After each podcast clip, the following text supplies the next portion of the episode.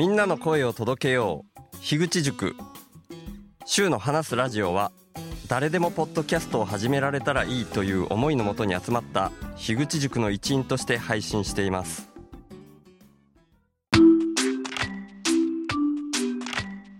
前回からの続き。ちょっと今日は深掘りっていうか日常で起こった雑多な話の羅列みたいになっちゃうかもしれないですけどまあそんな感じで喋り続けてみますかねっていうんで明日まあ今収録してる12月15日から見たら12月16日がっていう話ですけど朝からねちょっとケンちゃんと喋ったりする予定になってるんですよね。朝9時からなんで、僕にしてはちょっと早起きなんですけど、まあ、ケンちゃんがね、ちょっと最近まであんまり絡めていなかったので、久しぶりにケンちゃんとお話できるなっていうんで、僕の中では楽しみなんですけど、ポッドキャストの編集に Audacity っていう無料のツールを使ってるんですけどね、それの使い方教えてくださいなんて、ケンちゃんが DM で僕にくれたんで、で、まあ、ケンちゃんはね、結構そのパソコン関係とかね、一人でガンガン調べて詳しいみたいなところがあってね、僕でも全然ついていけないぐらい、うーん、詳しいんじゃないかなと思ってんですけどね。なんか、 Audacity については僕に聞きたいっていうことだったんでしょうね。ケンちゃん一人でも全然やれそうだよなと思いながら、でもその辺もね、ちょっと聞いてみたいかなと思ってるんですけど、まあもしかしたらそうだったら嬉しいなって僕が思うのは、まあそういうね、本当は自分一人で調べても Audacity のことわかるんだけど、あ、シュウさんと久しぶりに喋りたいな、みたいに思ってくれてたら嬉しいな、みたいなことをね、またちょっと思ったりしてますけど。いやー、やっぱね、僕ね、子供が好きなんですよね、本当はね。自分のね、息子たちがもう大きくなって、全く僕に興味を示してくれなくなってるんで、ケンちゃんみたいに僕に興味持ってくれてる。うーん、子供って言うともう悪いな。もう、10歳超えたら大人って僕言ってるんで、中学1年生って言うと子供じゃないんですけど、それでもまだね、声変わりしてなかったりするから、ケンちゃん可愛いんですよね。でももしかしたらどうかなここのとこずっと喋ってなかったから、久しぶりに喋ってみたら声変わりしてたりするかもしれないなどうですかねいや、何の話かよくわかんなくなってますけど、ほんでね、さらにお昼の2時ぐらいからは、ちょうど1ヶ月ぐらい前に東京に行った時に、ズームでちょっとだけ参加させてもらった、愛はフラクタルの愛ちゃんの開催してる、ハチドリ案。それに、また愛ちゃんが誘ってくれたんで、そこに参加しようと思ってます。まあ、2時から3時の1時間だと思うんですけどね。また、龍玄さんとパンチョさんっていう方、うん、はメインで参加されると思うんですけど、それ以外にも愛ちゃんが声をかけた人たちがちらほら参加するのかな？みたいな感じですけどね。愛ちゃん、週さんのエッセンスをハチドリのみんなにも知ってほしいって書いてくれてますけどね。まあ、あのハチドリアンの1時間の中ではなかなかそんなエッセンス伝えるのは難しいような気がしてるんですけどね。なんとなく。うん。あと、ぜひ、龍玄さんと問答してねっていう風にも書いてますけどね。龍玄さんとの問答とかも僕はできるかなっていう感じですけどね。愛ちゃんの中ではそういうところで噛み合いそうな感じがしてるのかもしれないんですけど、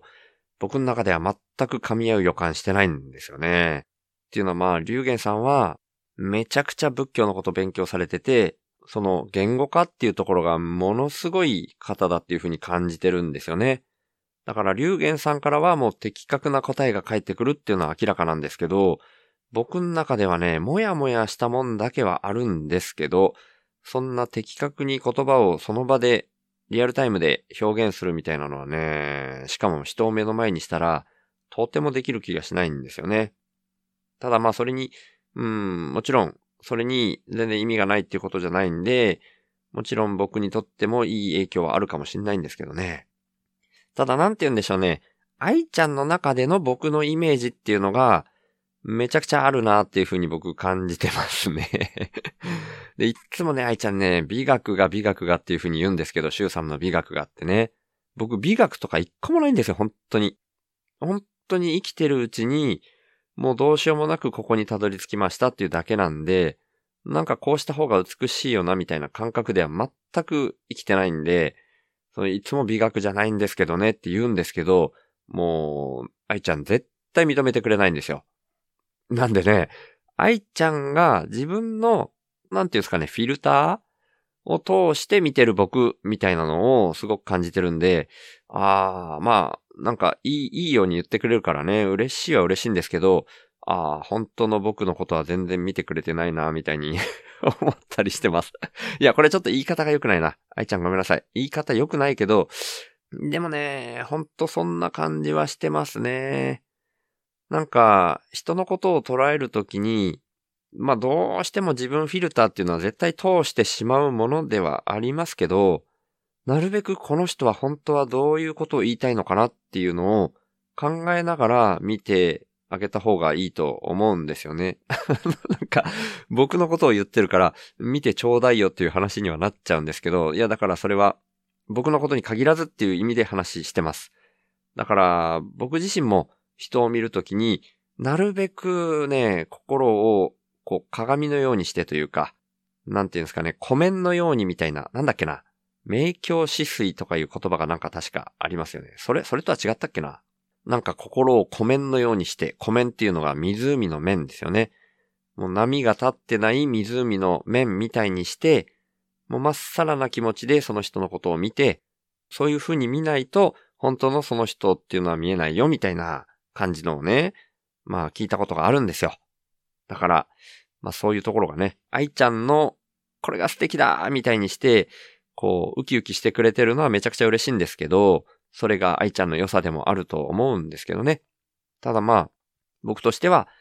そこでね、いつも伝わんないなーみたいに思ってて、なんで今度もまた、こないだ、ギブネスラジオで僕をゲストに呼んでくれた愛ちゃんと、アキコさんその二人をまとめて週の話すラジオにゲストでお呼びしたいなっていうところで、一応メッセージで調整してたりはするんですけどね。なんでそこでは、ちょっと時間かけて話したいことをお互いに深掘りしたいな、みたいに思ってはいますけどね。でもほんとね、言語化っていうのは難しいなと思ってて、龍玄さんとかはもう本当にめちゃくちゃすごいなっていうふうには思うんですけどね。うーん。ただまあね、それはそれで素晴らしいことだし、明日は明日で何かしら龍玄さんから得られるものがあったらいいなっていうふうにも思ってますけど、ただですね、僕の中で一番大事にしてんのは、ちょっと前回のシュラさんの話をした時の話と通じる部分があるんじゃないかなと思ってるんですけど、言語化ができているかどうかがそこまで大事じゃないっていう気分があります。うん。だからそれは、このポッドキャストの良さみたいな話、まあ何回もこれはしてるんで、それと同じ話ですけど、言語化がしきれていなくても何かしら伝わるもんがある。それが良さだなって思ってるっていう話も混ざってるし、実際ね、その日その時に言語化できるかどうかだけが大事じゃないなって思ってるんですよ。このポッドキャストに関しても、今この音声で伝わっていること、それも、まあ、話し手と聞き手にとってそれぞれにとって大事なことではありますけど、特にその話し手にとっては、こうやって言語化しようとして何かしら発信してる。で、その根っこにもうすでになんか心の中に表現したい何かがあるんですよね。まあもしかしたら表現したいっていうふうに言わなくてもいいかもしれない。何かしら違和感を持ってたり、不思議だなって思うものがあったり、疑問なのかもしれないし、うーん、なんかちょっとマイナスのことばっかり言ってるような感じがするかもしれないですけど、何かをこう強烈に出したいみたいなのって、意外とその根っこにあるものって、マイナスがあるからそれを跳ね返したいみたいな、そんな感じがあると思うんですよね。悔しいとか、悲しいとか、なんかおかしいって感じるとか、そういうのがあるから、表現したいっていうのが生まれるって思っていて、で、僕は、なるべく本当に最低限生き延びられるだけでっていうようなところまで手放した方がいいっていう風な感覚になってるのは、手放さずに生きた時に、いろんな壁にぶつかりまくって、もうどうしようもなくここにたどり着いたっていう話なんですよね。だからその壁にぶつかりまくってた時は、めちゃくちゃ悔しかったり、痛かったり、悲しかったりっていうのがあるんですけど、そこで僕はいろんなことを疑問に思って、あれおかしいな、なんでこうなってるんだろうっていうのを常に考え続けてきてたわけですよね。だからその日その時には、ただただその疑問とか、怒りかもしれないし、悲しみ、そんなものがあって、それは言語化できていなかったけど、結果的に僕の生き方をどんどんどんどん変えてきたんですよね。その時の自分の心の根っこにあるものが僕の生き方を変えてきたんで、言語化できているかどうかじゃなくって、そういう違和感を感じる、もともとそういう心の形になってる自分自身の根っこにあるものを感じることそのものが大事だって僕は思ってるので、まあ、明日一日龍玄さんとちょっと喋っただけでは、なんとなく僕がおたおたして終わるみたいなイメージの方がね、めっちゃ湧いちゃうんですけど、まあそうであったとしても、そうでなかったとしても、その日その時のその瞬間の出来事だけじゃなくって、自分の心の形がどんな風に変わっていくかっていうところにだけ集中してればいいんじゃないかなって思ってるんで、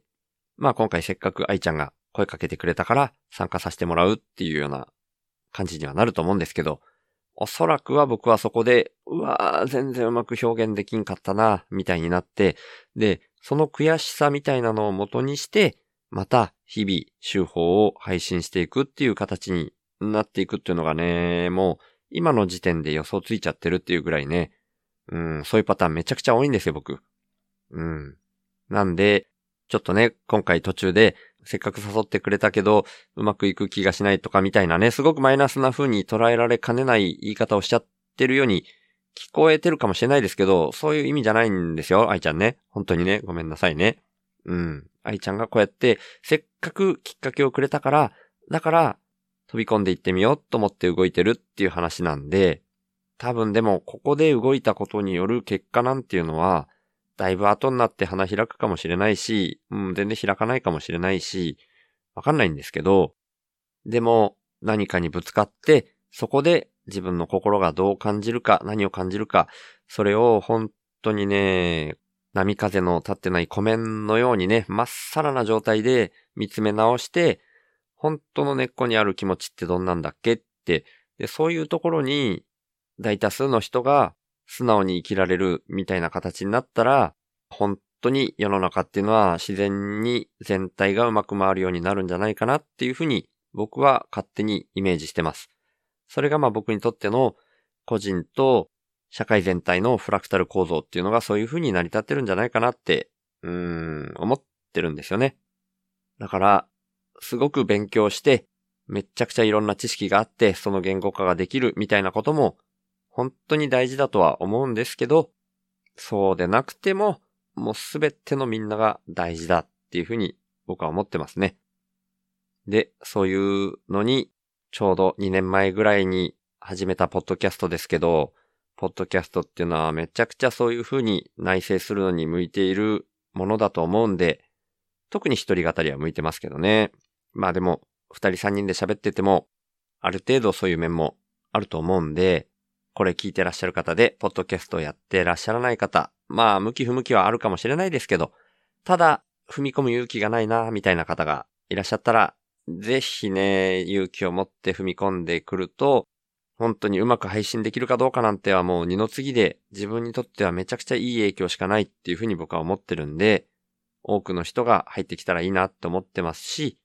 そうやって、ポッドキャストの世界に入ってきた方々と、もっともっと今後も絡んでいきたいなというふうに思ってますんで、もしこれを聞いてらっしゃる方は、今後絡める日を僕は勝手に楽しみにしております。はい。そんな風にね、今日もね、もう喋り始めた時には全く考えもしなかったようなところにたどり着きましたけど、今日はこんな感じにしておこうかなと思います。